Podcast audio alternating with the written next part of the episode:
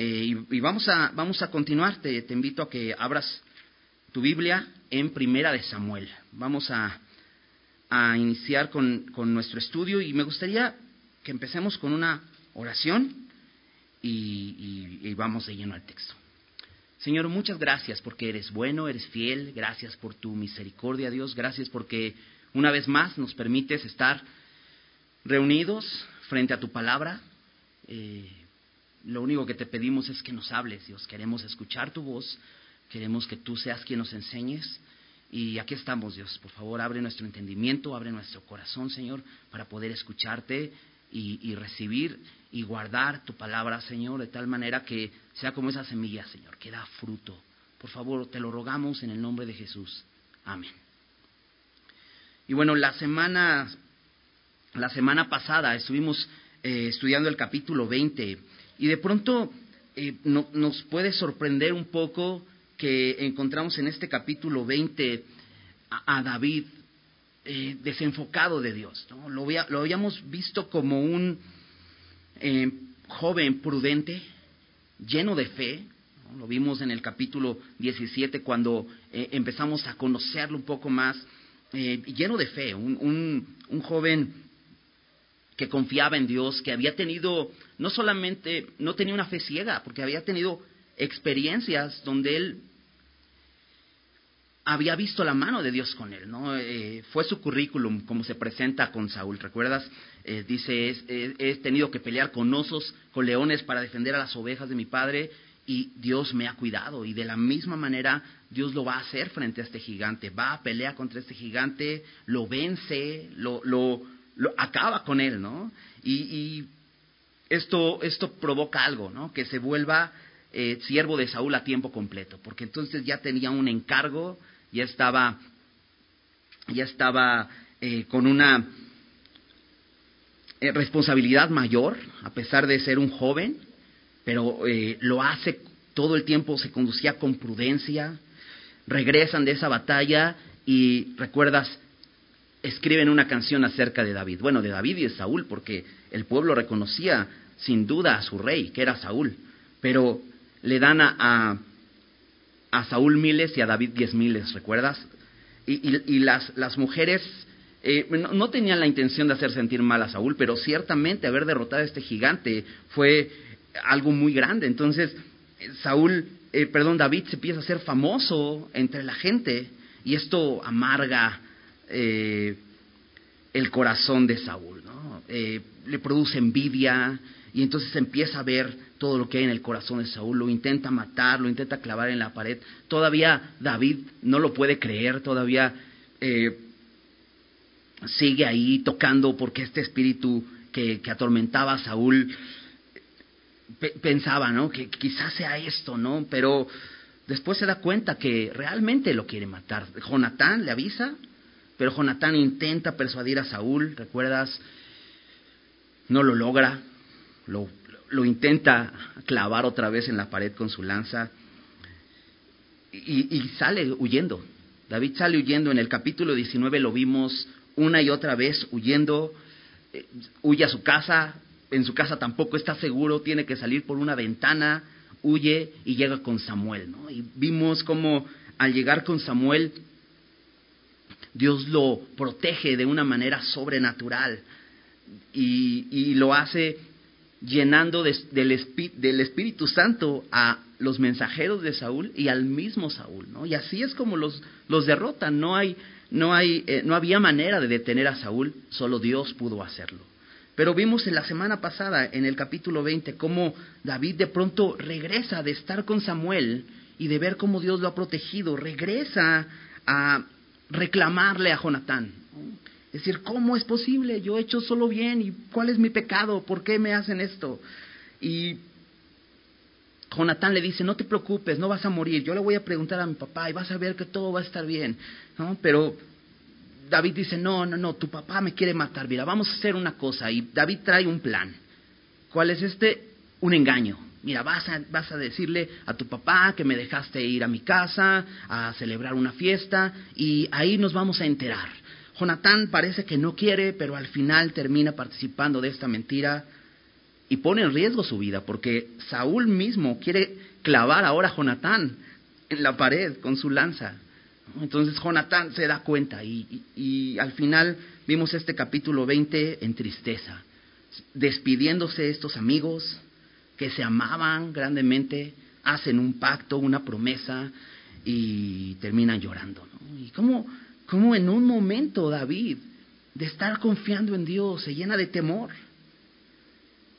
Y vamos a ver hoy en el capítulo 21 que este temor continúa. Este temor le sigue dominando. Y vamos a ver la diferencia entre Saúl y David. Porque, ¿recuerdas? Saúl también empezó bien. Podríamos decir, eh, Saúl también empezó con fe. Cuando Dios lo pone como rey y se encuentra con Samuel, le dice que van a pasar ciertas cosas, va eh, Saúl y hace lo que Samuel le dice. Entonces empieza obedeciendo, empieza con fe, pero de, pronto también se empieza a desenfocar. Eh, quizá no, no como David, con temor, pero con victoria, con logros. De pronto este nuevo rey que era Saúl empieza a desenfocarse, pero hasta este momento no hemos visto a Saúl que se arrepienta, que voltee a ver a Dios, a diferencia de David, que es lo que vamos a estar viendo el día de hoy. Entonces, vamos a, vamos a comenzar leyendo los primeros versículos para entrar al texto y empezar a, estudiar. Dice, vino David a Nob, al sacerdote Ahimelech, y se sorprendió Ahimelech de su encuentro y le dijo, ¿Cómo vienes tú solo y nadie contigo? Y respondió David al sacerdote Ahimelech, el rey me encomendó un asunto y me dijo, nadie sepa cosa alguna del asunto a que te envío y lo que te he encomendado. Y yo le señalé a los criados un cierto lugar. Ahora pues, ¿qué tienes a mano? Dame cinco panes o lo que tengas. El sacerdote respondió a David y dijo, no tengo pan común a la mano, solamente tengo pan sagrado, pero lo daré si los criados se han guardado a lo menos de mujeres?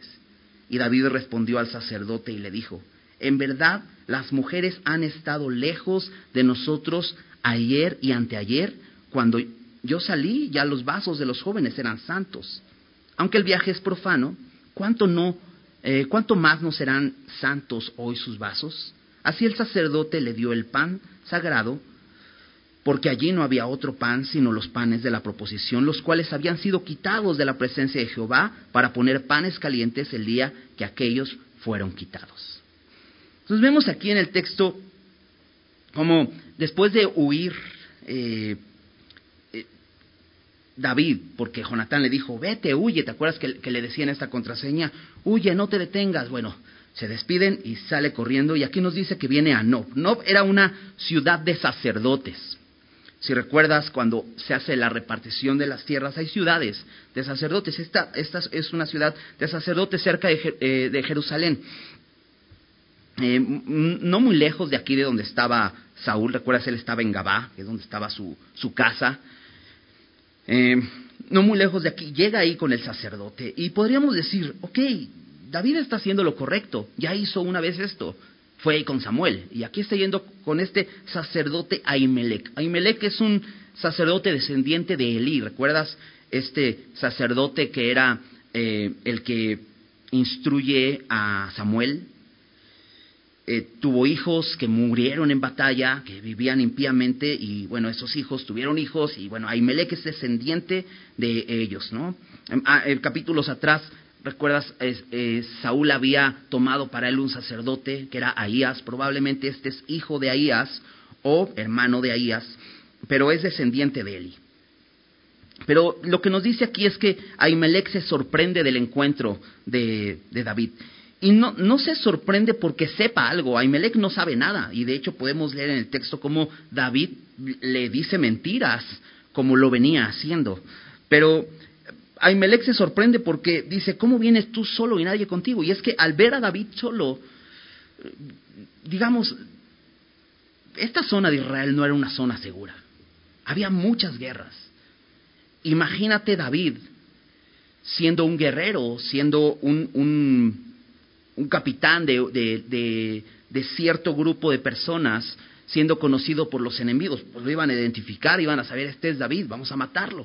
Entonces, David no podría estar solo nada más, tendría que ir con, una, eh, con, un grupo de personas para que eh, juntos se protegieran, pero es lo que le sorprende a Ias. Entonces dice David que, eh, que el rey le encomendó un asunto. Y esto sabemos que es mentira. David no se volvió a ver con Saúl desde que huyó con Samuel.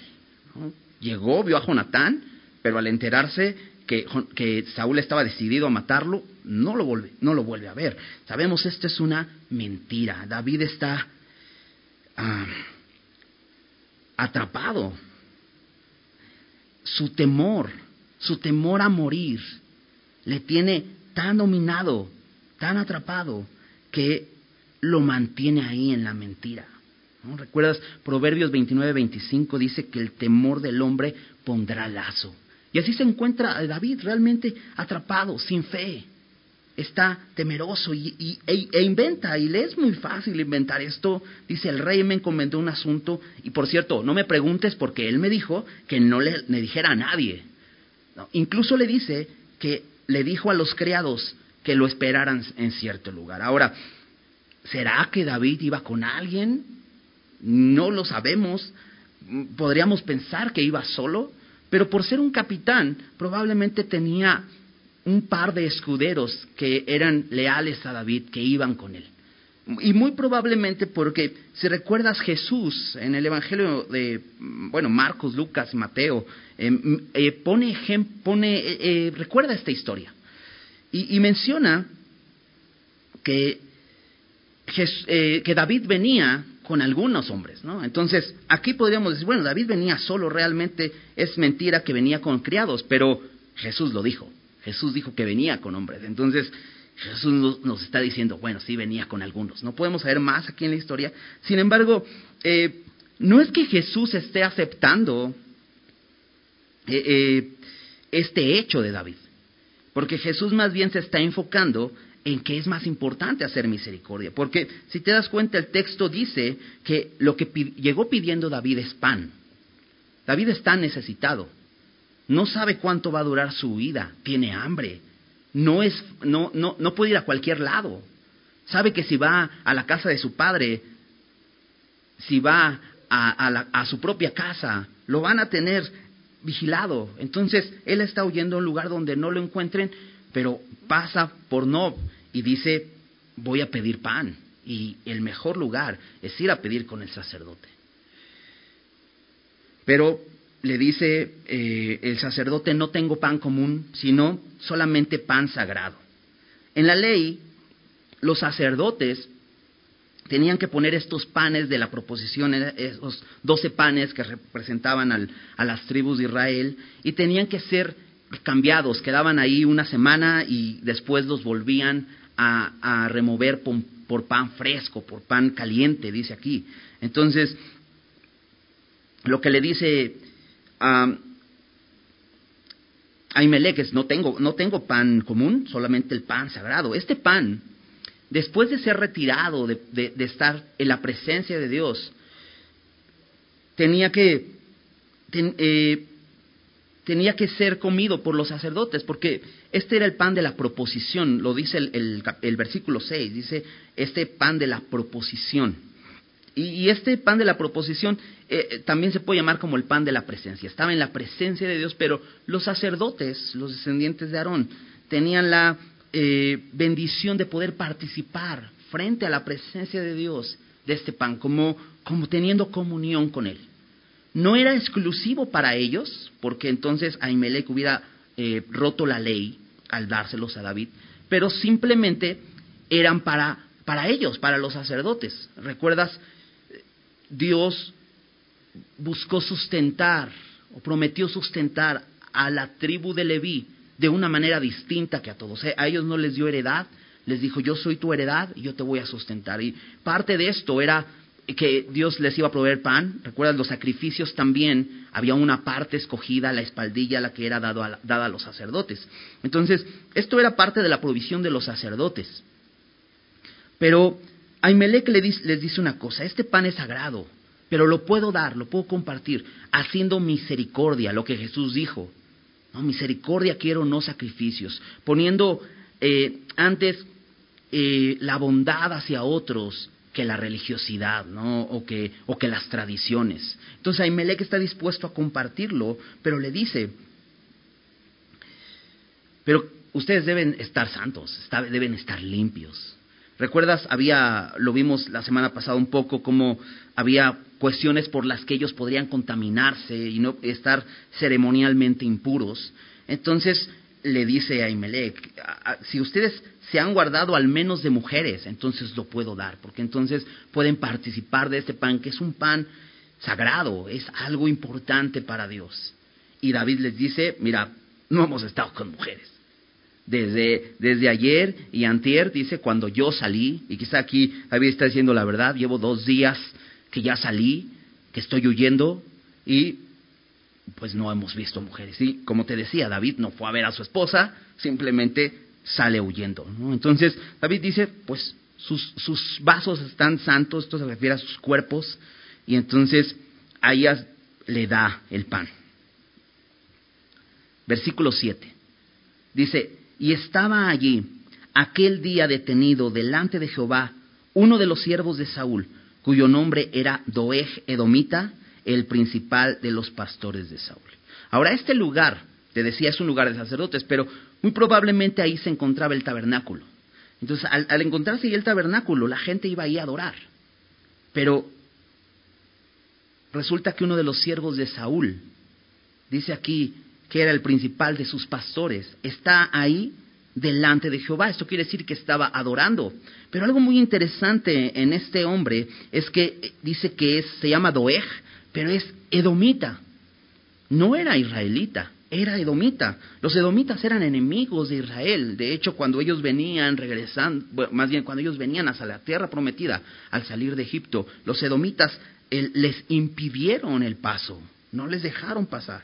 ¿no? Entonces, incluso querían, eh, el rey de esta nación quería hacerlos, eh, quería maldecir al pueblo de Israel. Entonces, realmente son enemigos. ¿Qué hace Saúl con un principal de sus pastores que es extranjero? Y aquí podemos ver que eh, hay un grave problema en Saúl. No está considerando al pueblo de Dios como algo importante. Pero hay un problema, que Doeg está ahí, al parecer adorando, igualmente ahí en el tabernáculo, y David está huyendo. Entonces, eso es un problema, porque Doeg puede ir con el chisme. Y realmente esto sucede en el capítulo 22 y es terrible lo que pasa y por medio de este hombre que es un hombre impío. Pero David está buscando saciar su hambre. Y ciertamente David tiene una gran necesidad y pide pan, pero, pero este pan realmente físico no es su mayor necesidad, aunque era importante físicamente que comiera pan, pero no era su mayor necesidad. Por eso Jesús dice, no solo de pan vive el hombre, ¿no? Y de esta manera le contesta a, Satanás, ¿recuerdas? Porque porque necesitamos la palabra de Dios. En la Biblia podemos ver la palabra de Dios también como un sinónimo de alimento, de alimento que fortalece nuestra alma, porque lo necesitamos a diario. Pero, aunque Dios es fiel con David, porque si te das cuenta, se le provee del pan sagrado. Y eso habla de la fidelidad de Dios. Y, en, Pablo le dice a Timoteo, aun cuando nosotros, cuando nosotros seamos infieles, Él permanece fiel. Porque David realmente está en un engaño, en mentiras. Sin embargo, sin embargo, Dios es bueno y le provee. Sigamos leyendo, dice versículo 8. Y David dijo a Imelec, ¿no tienes aquí a, mano lanza o espada? Porque no tomé mi, eh, en mi mano mi, mi espada ni mis armas, por cuanto la orden del rey era apremiante. Y el sacerdote respondió, la espada de Goliat el filisteo, al que tú venciste en el valle de Ela, está aquí envuelta en un velo detrás del efod. Si quieres tomarla, tómala, porque aquí no hay otra sino esa. Y dijo David, ninguna como ella, dámela. David pidió pan, pero no solo pide pan, por medio de engaños. También pide una espada por medio de engaños. David sigue mintiendo. Ahora el pretexto es, es que no tomé mis armas porque pues al rey le urgía que yo saliera de ahí. Y realmente sabemos que no. Saúl lo estaba buscando, Saúl lo quería ahí para matarlo. Sin embargo, David sigue mintiendo. Y necesita una espada. Porque David está hambriento, pero también está desprotegido, está vulnerable. Y definitivamente David necesitaba estas dos cosas. David, como te decía, necesitaba pan, pero necesitaba alimento espiritual, pero también necesitaba espada. Y la espada en la Biblia también es un, eh, se, se, puede eh, comparar o es un sinónimo de la palabra de Dios.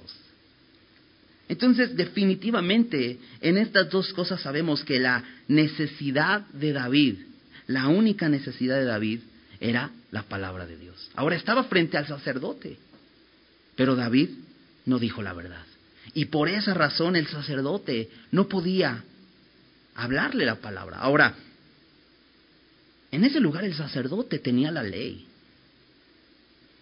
Y más adelante en los salmos veremos cómo realmente David sabía que la palabra de Dios es lo que necesitaba. Pero David está mintiendo. El temor le está llevando a vivir en engaño. Y realmente el temor es terrible. Como te decía, eh, el temor del hombre pondrá lazo cuando tememos al hombre, pero cuando tenemos cualquier tipo de temor, entramos en una condición eh, terrible porque no nos permite ver alrededor, no, no nos ciega. Hay, un fenómeno que se llama visión de túnel. No sé si has escuchado esto. ¿no? Esto le sucede a algunas personas cuando, mm, digamos, están en un, en un peligro en, por ejemplo, en una emergencia, en, un, eh, tienen que escapar porque se está incendiando una casa o hay un huracán, no sé, eh, algo así. Entonces las personas eh, empiezan a huir y, y, hay un fenómeno que se llama visión de túnel. Este, este, esta visión de túnel hace que tú nada más puedas ver en un cuadro de 30 por 30 y no ves lo que hay a tu alrededor, ¿no? Afecta tu capacidad para recibir los estímulos de tu entorno, ¿no? Eh, porque tu entorno te va a decir muchas cosas. además, la, atención la fija solamente en la amenaza, ¿no? Tu temor es tanto que solamente estás viendo eso. Y eso es lo que le está pasando a David. Espiritualmente él está en esta visión de túnel, no puede ver más. Hay una amenaza ahí, que es Doeg. Pero David no puede ver el riesgo que es, que seguir ahí. Incluso al pedir un arma, fíjate, le dice en el versículo 9 el sacerdote, aquí está la espada de Goliat el filisteo, y fíjate lo que le dice, al que tú venciste en el valle de Ela. David debió haber recordado que esa espada es con la que le cortó la cabeza a Goliat, pero debió haber recordado que él inició llamémoslo así, su, su llamado de Dios a proteger al pueblo de Israel como, como un pastor que pastorea a un pueblo, con fe. Así empezó su llamado. ¿Recuerdas cómo le dice a Goliat en el capítulo 17? Tú vienes a mí con espada, lanza y jabalina, pero yo voy a ti en el nombre de Jehová de los ejércitos. David no confiaba en las armas, de hecho su única arma era una onda de un pastor y, unas piedras, no, tenía, no tenía eh, armamento militar. Pero aquí David está confiando en las armas. Ahora le dice, si quieres tomarla, tómala, le dice a Imelec. y David responde, ninguna como ella. No sé cómo David pudo llegar a esta conclusión.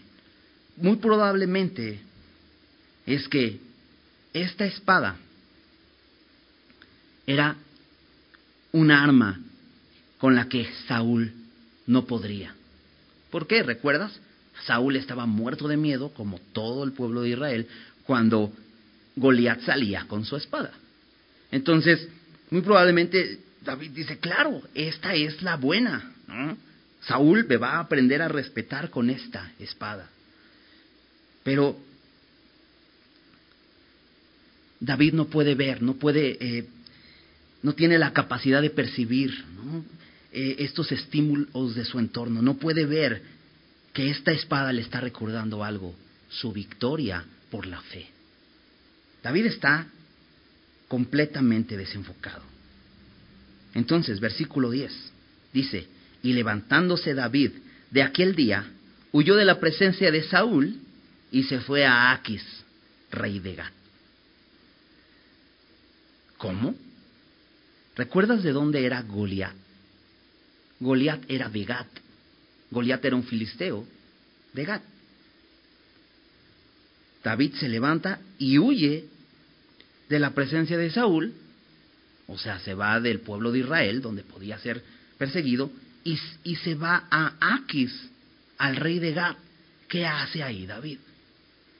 No tendría que estar ahí. De hecho, Aquis es su enemigo.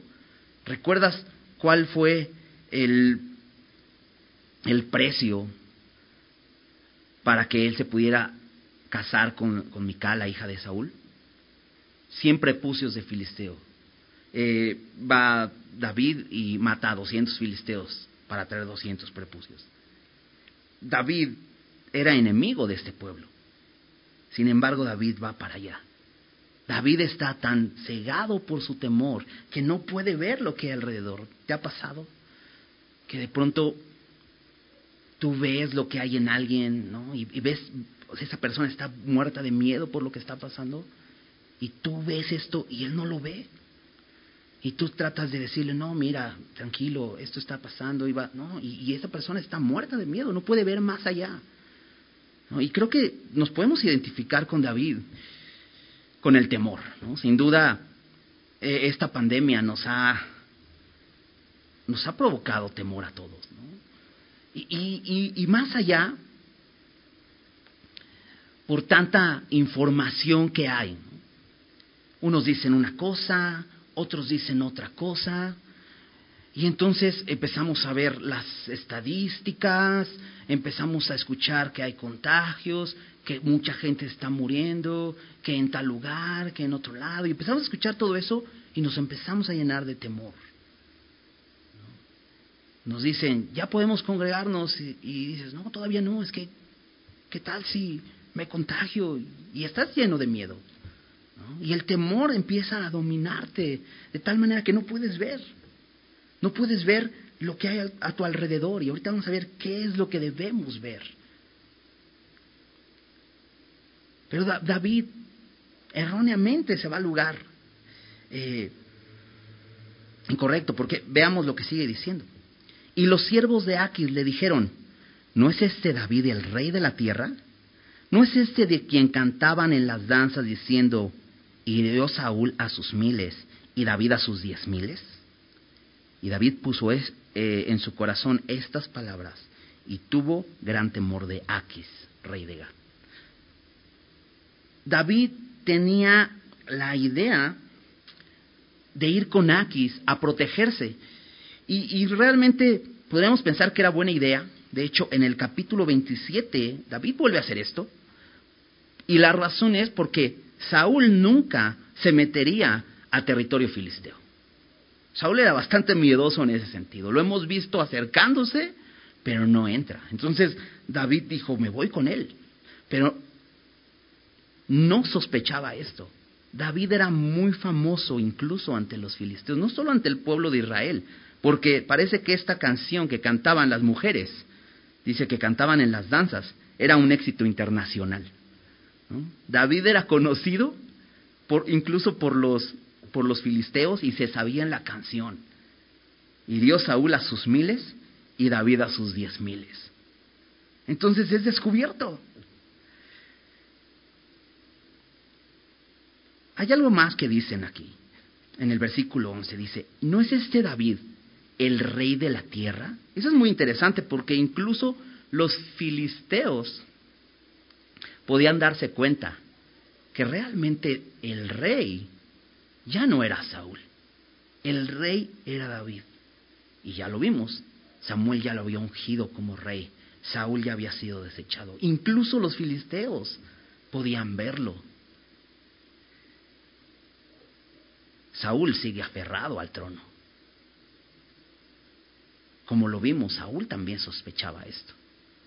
Pero seguía aferrado al trono, por eso quería matar a David. En el versículo 12, después de, de, David escuchar esta, eh, eh, esto que se decía de él, de darse cuenta que, es, que ha sido descubierto, no pudo camuflajearse como un simple judío desertor que se quiso pasar al, ejército de los filisteos.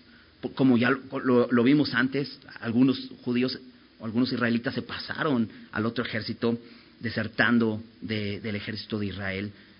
David que tenía esa idea, pero es descubierto, y entonces dice el versículo 12, y David puso en su corazón estas palabras, y tuvo gran temor de Aquis, rey de Gad.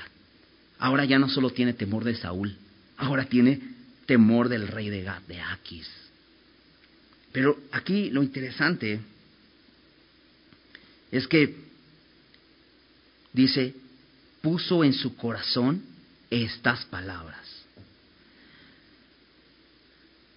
La, la, razón del temor de David es haber puesto estas palabras en el corazón.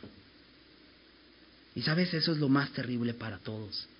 Cuando ponemos cualquier palabra en nuestro corazón que no sea la palabra de Dios, nos va a producir temor. Te decía hace un rato, hay mucha información acerca de esta enfermedad, de este virus. Incluso hay otros virus, ¿no? Otras noticias que dicen que ya la fiebre de no sé qué y este, e, ese otro virus que viene. Y hay muchos medios que les gusta espantar a la gente, ¿no? Son amarillistas. Pero empezamos a ver información y todo esto, y si esas cosas las ponemos en el corazón, nos va a llenar de temor. ¿Qué palabras pones en tu corazón? La única palabra que nos va a dar confianza es la palabra de Dios. Cuando nosotros ponemos la palabra de Dios en nuestro corazón, vamos a poder confiar plenamente en el Señor. La fe es por el oír la palabra de Dios. David estaba lleno de temor porque puso palabras equivocadas en su corazón. No pongamos rumores, no pongamos noticias en nuestro corazón, pongamos la Biblia. Dice Charles Spurgeon que la mitad de nuestros miedos surgen del descuido de la Biblia. Cuando dejamos de escuchar al Señor, cuando dejamos de poner la palabra de Dios en nuestro corazón, nos empezamos a llenar de miedo, empezamos a ver aquí y ahora. Versículo 13. Y cambió su manera de comportarse delante de ellos y se fingió loco entre ellos y escribía en las portadas de las puertas y dejaba correr saliva por su barba. Y dijo Aquis a sus siervos, He aquí veis que este hombre es demente ¿por qué lo habéis traído a mí? ¿Acaso me faltan locos para que hayáis traído a este que hiciese de loco delante de mí? ¿Había de entrar este en mi casa? Al darse cuenta esto, David empieza a, actuar demasiado extraño. Se finge loco. Pero hay algo aquí. Hay algo que sucede entre el versículo 12 y versículo 13. Porque lo que sucede entre estos dos versículos es que David es apresado. Al darse cuenta que era David, lo encierran. Te decía, el temor del hombre pondrá lazo. Ahora, David cae preso, pero él ya era preso. Él ya era preso de su miedo. ¿Dónde dice esto que David fue preso? En el Salmo 56. Acompáñame, Salmo 56, Vamos a, a ver, ¿no? ¿Recuerdas cuando David huye eh, la primera vez de Saúl y va con Samuel? Vimos el Salmo 59. y cómo nos, nos permite conocer más el corazón de David. Aquí igualmente, ¿no? Solo lo único que hemos escuchado de, David son mentiras, pero vamos a conocer más su corazón. Dice ahí en el, en el Salmo 56, en el título del Salmo nos dice al músico principal sobre la paloma silenciosa en paraje muy distante. Qué, bonito eh, eh, título de canción, ¿no? Bueno, esta canción, que es una, es, una, eh, es una canción de David, es un salmo de David, un mictam de David, se pidió que se tocara sobre la paloma silenciosa en paraje muy distante, otra canción que ya existía. Dice, cuando los filisteos le prendieron en Gad. Aquí sabemos, por este salmo sabemos que entonces David no simplemente estuvo en Gad, sino estuvo preso ahí. Y entonces David reconoce que había, que había perdido su confianza. En este salmo vamos a ver eso, vamos a, vamos a leerlo. Dice, ten misericordia de mí, oh Dios, porque me devoraría el hombre. Me encanta cómo empieza el salmo, porque dice, ten misericordia de mí. Ahora, cuando tú pides misericordia, es porque reconoces lo que mereces. Misericordia significa no darte lo que te mereces. Entonces David sabía que él no había sido leal a Dios, había estado mintiendo, había estado desconfiando de Él y Él pide misericordia. Y sabes lo mejor que podemos hacer cuando estamos desenfocados, cuando sea que nuestro temor o cualquier otra cosa nos haya llevado a darle la espalda a Dios, a fallarle a Dios. ¿Sabes qué debemos hacer? Pedirle misericordia pero hacerlo como, como David lo hace. Veamos, dice, ten misericordia de mí, oh Dios, porque me devoraría el hombre. Me oprime combatiéndome cada día, todo el día mis enemigos me pisotean. David reconoce que está siendo pisoteado, que hay un combate. Pero sabes, más allá del combate cuerpo a cuerpo que pudiera librar David, porque lo vemos que es un guerrero que combate. Más allá de eso, David se ha dado cuenta de algo. Dice, me oprime combatiéndome cada día. ¿Y sabes qué es lo único que te combate cada día? Tu carne. Es el enemigo que todo el tiempo está ahí. Y dice, todo el día mis enemigos me pisotean. Porque muchos son los que pelean contra mí con soberbia. ¿Recuerdas lo que dice Pablo en, Efesios, Efesios 6? No tenemos lucha contra carne y sangre, sino contra principados, potestades, gobernadores de las tinieblas, huestes. Por eso dice David, muchos, muchos son los que pelean contra mí con soberbia. David está reconociendo algo, hay una guerra. Debemos reconocer eso. Debemos recordar, claro, ¿por qué actúo así? ¿Por qué viene el temor y eso se apodera de mí y empiezo a actuar de esta manera? Quiero salvar mi pellejo, no diciendo la verdad, sino diciendo mentiras. Pero fíjate este versículo 3. En el día que temo, yo en ti confío. David había reconocido una cosa, que había perdido su confianza. Pero, dice, cuando temo, mi único remedio ante el temor es confiar en ti. Y es lo que dice, qué bello versículo. En el día que temo, yo en ti confío. Dice en Hebreos, acompáñame rápido ahí, Hebreos versículo 10, capítulo 10, perdón, Hebreos 10, versículos 35 y 36 dice, no perdáis pues vuestra confianza que tiene grande galardón. La palabra nos invita a seguir confiando en el Señor. De hecho, en este, en este capítulo, el escritor de Hebreos les está recordando a esta iglesia cómo ellos han padecido por el Señor y han confiado en Él. ¿Por qué? Porque se estaban dejando llevar. También.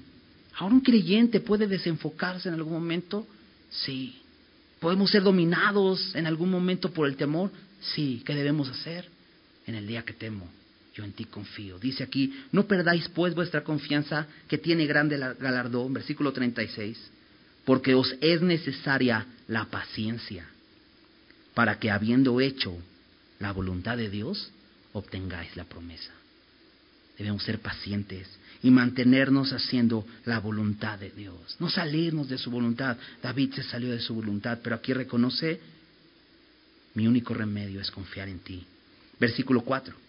En Dios alabaré su palabra. En Dios he confiado, no temeré. ¿Qué puede hacerme el hombre? Y de pronto David voltea y ve a Dios y dice, cuando yo estoy en el lugar correcto, en Dios, lo que debo hacer es alabar su palabra. Ahora es muy interesante, esta palabra alabar significa poner en un lugar alto, glorificar, como, como diría Pablo, gloriarse, gloriarme en Dios, gloriarme en la palabra de Dios. Pero es muy interesante porque otra traducción de esta palabra es loco. Y es que, sabes, es una locura que estar, estar en medio de la prueba y cantar a Dios. No sé si has conocido a alguien así, que está en serio en una situación bien difícil y lo ves lleno de gozo cantando al Señor. Y aquí dice David, en Dios alabaré su palabra, me glorificaré en su palabra. ¡Qué locura! David, estás en problemas, se están persiguiendo para, para matarte. Dice él, en Dios he confiado, no temeré. ¿Qué puede hacerme el hombre? De pronto, esa visión de túnel cerrada de David, cuando pone su confianza en el Señor se abre y entonces empieza a ver las cosas con otra perspectiva completamente y dice, pues Dios es más grande que Saúl, que Aquis. ¿Qué puede hacerme el hombre? En Dios he confiado, no temeré. Dice, todos los días ellos pervierten mi causa, todos los días. Contra mí son todos sus pensamientos para mal. Se reúnen se esconden. ¿Recuerdas? Se encontró algunos de los ojos de Saúl ahí en el, en el tabernáculo, a Doeg. Se reúnen, se esconden, miran atentamente mis pasos, como quienes acechan mi alma. Pésalo según su iniquidad, oh Dios, y derriba en tu furor a los pueblos.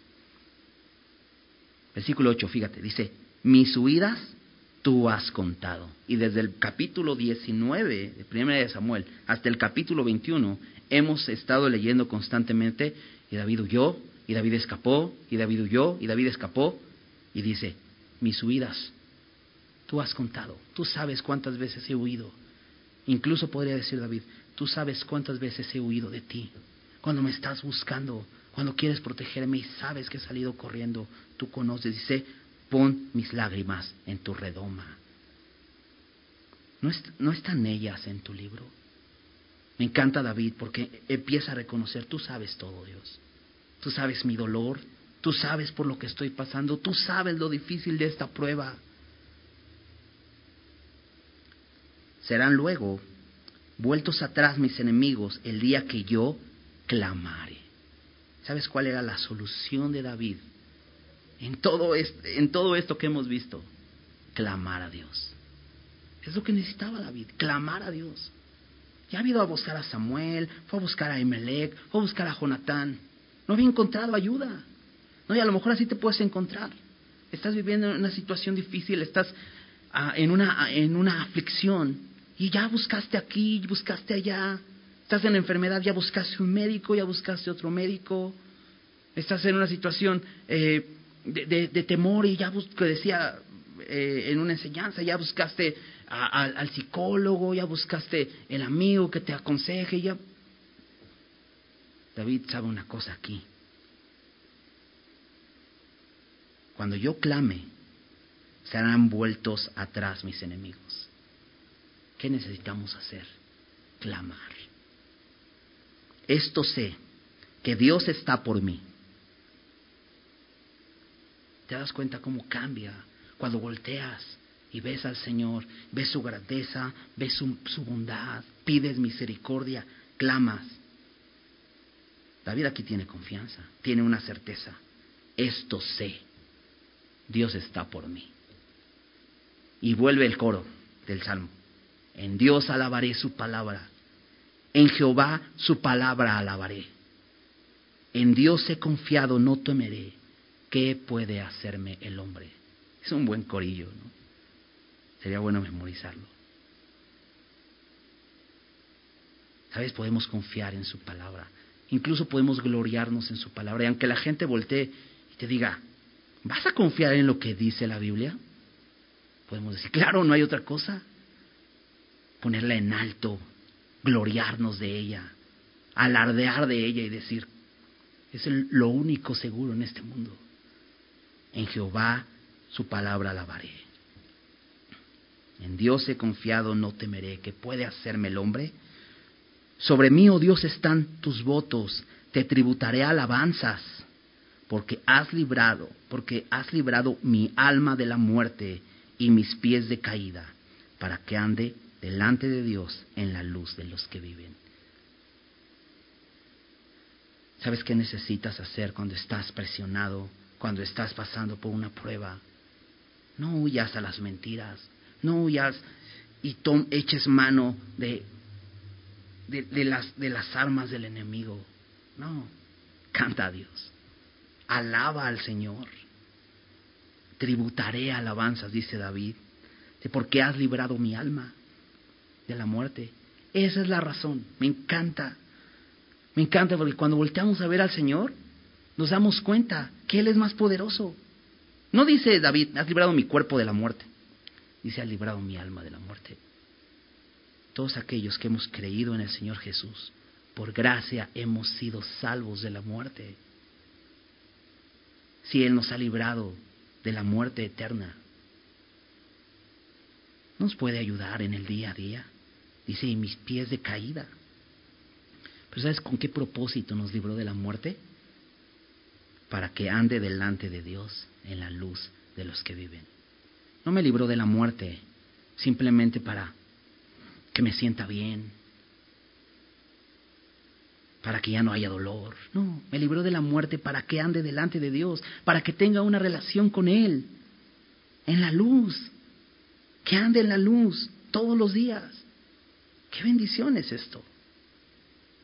Me encanta David, porque ahí David en la aflicción se metió él solito ahí, por sus mentiras, por su temor llegó a un lugar incorrecto y está preso. Eh, no sé si te ha pasado que estás en un lugar donde dices, estoy aquí por mis malas decisiones, por mi pecado, estoy en este lugar por eso. ¿Sabes? Ahí puedes clamar a Dios. Ahí lo está haciendo David, en la cárcel, ahí preso. Y ahí puede decir, tú has librado mi alma de la muerte. Entonces podemos entender, regresando al pasaje en 1 Samuel 21, podemos entender por qué lo dejó Iraquis, por qué le dijo a sus siervos, llévense este loco de aquí. Porque, Dios, porque David puso su confianza en él. Ahora, el versículo 13, pareciera que David sigue mintiendo. Ahora le está mintiendo a Aquis, porque ahora se finge loco. Aquí dice la Biblia eso. Entonces, ¿qué, David, qué pasó? ¿No escribiste ese salmo donde dijiste, eh, ¿de quién temeré? Algunos, algunos comentaristas dicen que aquí, aquí que probablemente Dios lo, Dios le dio la instrucción, ahora lo que vas a hacer es te vas a tener que fingir el loco para salir de esta. Mm, no lo sabemos realmente. ¿Sería que Dios sea injusto y haga a David mentir? Yo, no lo creo, no, no lo sé realmente. Puede ser que David siguió ahí. Y es que David Dios quería sacar a David de ahí. Pero aquí vemos, se finge loco. Y dice, escribí en las portadas de las puertas. Pero te decía, en el salmo, en el salmo que leíamos, la palabra alabaré significa loco. Y no sé si al ponerse a cantar, realmente David, este salmo, Aquis dijo, este cuate está loco.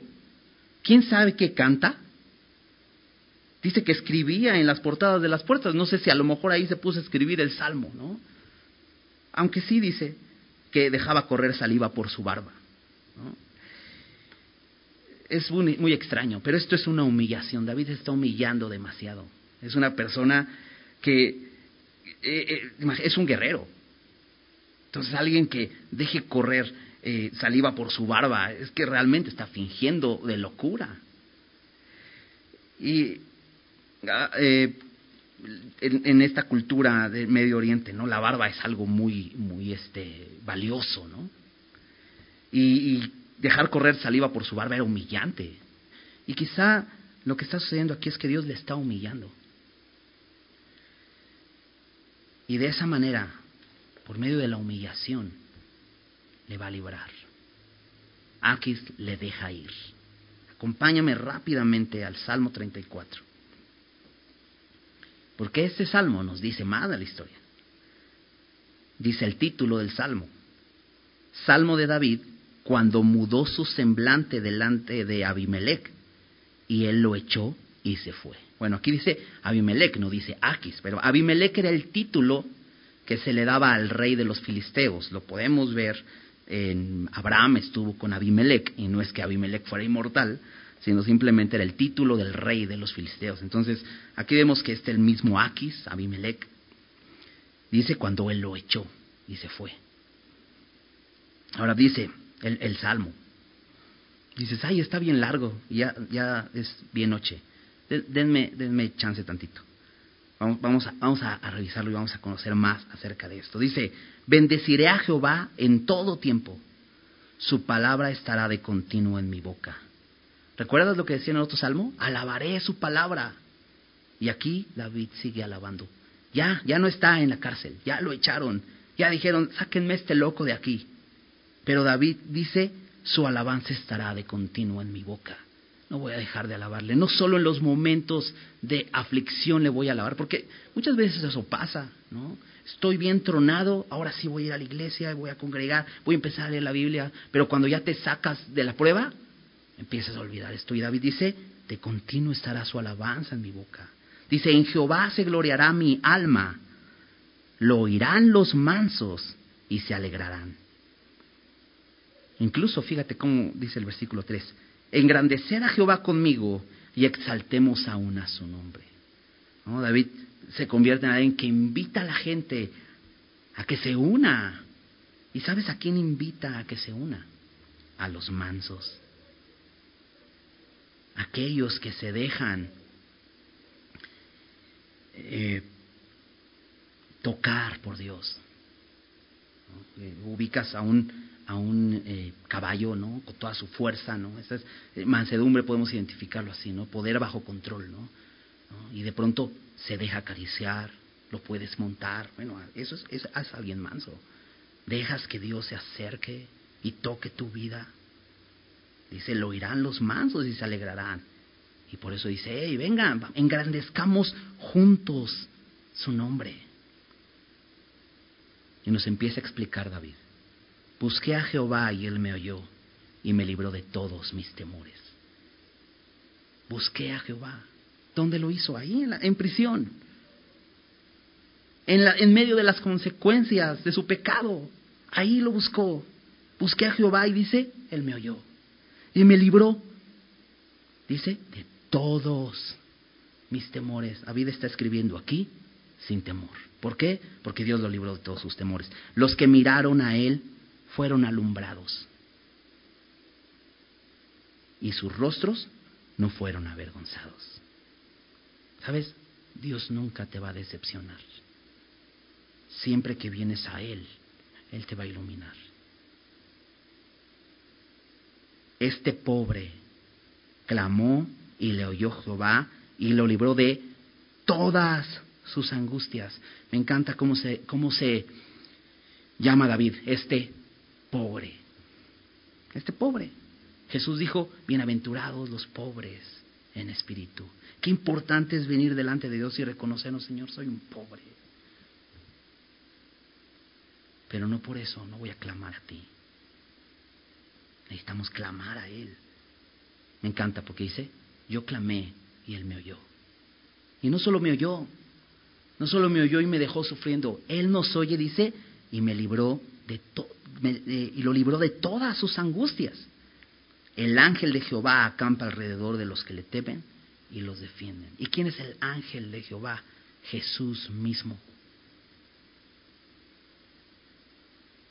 Encanta porque podemos recordar su sacrificio y su sacrificio en la cruz nos mantiene vivos. Como decía David, mi alma de la muerte. Dice, acampa alrededor de los que le temen y los defiende. Gustad y ved que es bueno Jehová, dichoso el hombre que confía en él. ¿Te acuerdas lo que le faltaba a David? Tenía temor, pero David está pasando del temor a la confianza. Es lo que, lo que necesitaba. Y de pronto aquí dice, dichoso, dichoso, bienaventurado, feliz, aquel que confía en Jehová. ¿Por qué? Vengan, comprueben, Dios es bueno. Entonces dice, temed a Jehová vosotros sus santos. David temía al hombre y el temor del hombre le había puesto lazo. Pero ahora David dice, cambia eso, dale la vuelta. Mejor confía en Jehová. Dice, vosotros sus santos, pues nada falta a los que le temen. Y David nos va a empezar a enfocar, en lugar del temor del hombre, en el temor a las circunstancias, en el temor a la situación, nos quiere voltear y que nuestro temor sea en el Señor. Nada falta a los que le temen. Los leoncillos necesitan y tienen hambre, pero los que buscan a Jehová no tendrán falta de ningún bien. Búscalo. Venid hijos, oídme. El temor de Jehová os enseñaré. David aprendió. David aprendió que el temor del hombre es lo peor. Ahora está enseñando, fíjate. Empezó a enseñar y dice, vengan, siéntense, les voy a enseñar acerca del temor de Dios. ¿Quién es el hombre que desea vida, que desea muchos, vida, muchos días para ver el bien? ¿Cuántos levantan la mano? ¿no? Dice que estás en casa, ¿no? Y a lo mejor vas a levantar tu mano ahí en Facebook. Este, ¿Cuántos levantan la mano? ¿no? ¿Quién es el hombre que desea vida? Pues yo, que desea muchos días para ver el bien. Pues yo, ¿quién, quién huye a, esa pregunta? Yo quiero. Bueno, dice David, ¿quieres esto? Guarda tu lengua del mal y tus labios de hablar engaño. Oh, David lo está diciendo. David acaba de pasar por esto. David acaba de inventarse unas mentirotas fabricarse unos engaños tremendos y dice, guarda tu lengua del mal. ¿Quieres ver el bien? ¿Quieres ver muchos días? No optes por la mentira. Lo veíamos la semana pasada, ¿no? Al este despojarte del viejo hombre. Dice, hablar verdad, cada uno con su prójimo. Ya no hablemos mentiras, despojémonos de esa vida. Esto nos va a dar realmente el poder ver días buenos. Guarda tu lengua del mal y tus labios de hablar engaño. Apártate del mal y haz el bien. Busca la paz y síguela. ¿Sabes quién es nuestra paz? Jesús es nuestra paz. Lo dice en, Efesios 2. Eh, Pablo dice, Él es nuestra paz. Estábamos enemistados con Él, incluso con su pueblo, y de los dos pueblos hizo uno, y Él, Él se convierte en nuestra paz. También lo dice Pablo en Romanos 5.1, Justificados pues por la fe, tenemos paz para con Dios, tenemos una relación con Dios por medio de nuestro Señor Jesucristo. Jesús es nuestra paz. Entonces, apártate del mal, haz el bien, busca la paz, busca al Señor y síguela, camina siguiendo al Señor. Dice, versículo 15, los ojos de Jehová están sobre los justos y atentos sus oídos al clamor de ellos. Me encanta esto. Dios está atento a nosotros. No solo, no solo nos oye, sino nos ve. Dice, los ojos de Jehová están sobre nosotros. Y está atento a nuestro clamor. ¿Qué tenemos que hacer? ¿Qué encontró David? ¿Cuál era su solución? Clamar a Dios. Dice, clamé a Él y Él me oyó y me libró de todos mis temores. La ira de Jehová contra los que hacen mal, para cortar de la tierra la memoria de ellos. Claman los justos y Jehová oye nuevamente. Y, y los libra de todas sus angustias. Cercano está Jehová a los quebrantados de corazón y salva a los contritos de espíritu.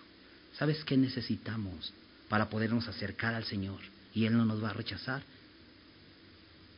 Quebrantarnos. ¿Sabes? Todo, a, partir de aquí vamos a ver a, un David quebrantado. La persecución no ha acabado para David.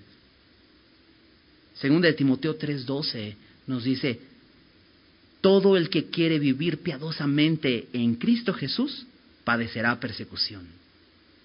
Es una promesa de la palabra de Dios. ¿Quieres vivir piadosamente? ¿Quieres vivir agradando a Dios? Vas a padecer persecución. No hay de otra. Eso vamos a vivir. Persecución. David va a vivir muchas persecuciones. ¿Dónde necesitamos estar? Delante de Dios. Porque Él está cercano a los quebrantados de corazón. ¿Estás quebrantado de corazón? ¿Estás pasando aflicción? ¿Sabes cuál es eh, el mayor descanso? Cercano está Jehová a los quebrantados de corazón. Él está cercano a ti. ¿Estás quebrantado? Dices, estoy tirado, estoy roto. Voltea. Dios está a un lado de ti. Me encanta esto. Y salva a los contritos de espíritu. No solamente está cercano a ti, sino está cercano a ti para salvarte. Versículo 19. Muchas son las aflicciones del justo. Todo el que quiera vivir piadosamente el Cristo Jesús padecerá persecución. Chécate. Pero de todas ellas le librará Jehová. Encanta esto. De todas ellas. Él guarda todos sus huesos, ni uno de ellos será quebrantado. A veces este versículo hace referencia a lo que Jesús sufrió en la cruz. Él murió por nosotros. Pero cuando después de un tiempo que estaba él y otros dos ladrones a su lado en la cruz, iban y rompían sus huesos para no dejarlos ahí, cuando llegaron a Jesús, él había muerto. Y para comprobarlo atravesaron su corazón, su costado con una lanza. Y entonces no fueron quebrados sus huesos. Aquí estamos nosotros por eso decía Pablo, con Cristo estoy crucificado. Y al estar con Él estamos seguros. Él guarda nuestros huesos. Ninguno de ellos será quebrantado. ¿Qué confianza tenemos? Matará al malo la maldad. Y los que aborrecen al justo serán condenados. Chécate cómo termina. Jehová redime el alma. ¿Recuerdas cómo decía en el Salmo 56 David?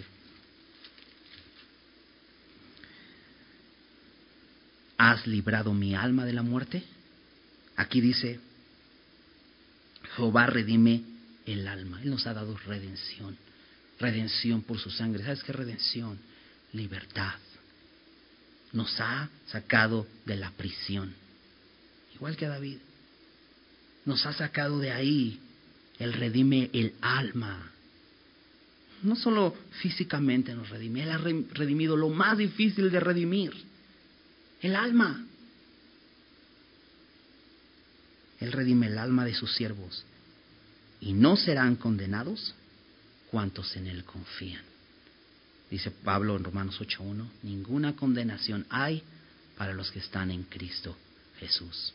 Para aquellos que han depositado su confianza en Cristo, no serán condenados cuantos en Él confían. Qué bellos salmos los escribió un hombre que se había desenfocado, que había perdido su confianza, que se había llenado de temor.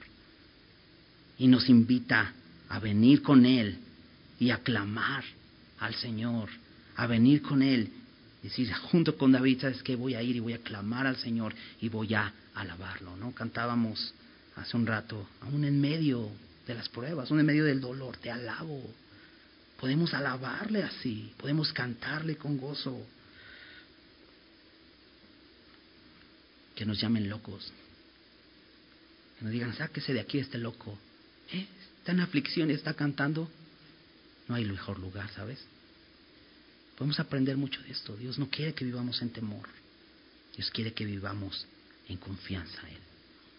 Vamos a hacer una oración. Señor, muchas gracias porque eres bueno. Gracias, gracias por tu palabra, gracias por este tiempo. Gracias, Señor, porque nos hablas, Señor. Y gracias porque podemos ver en tu Hijo nuestra ayuda, Señor.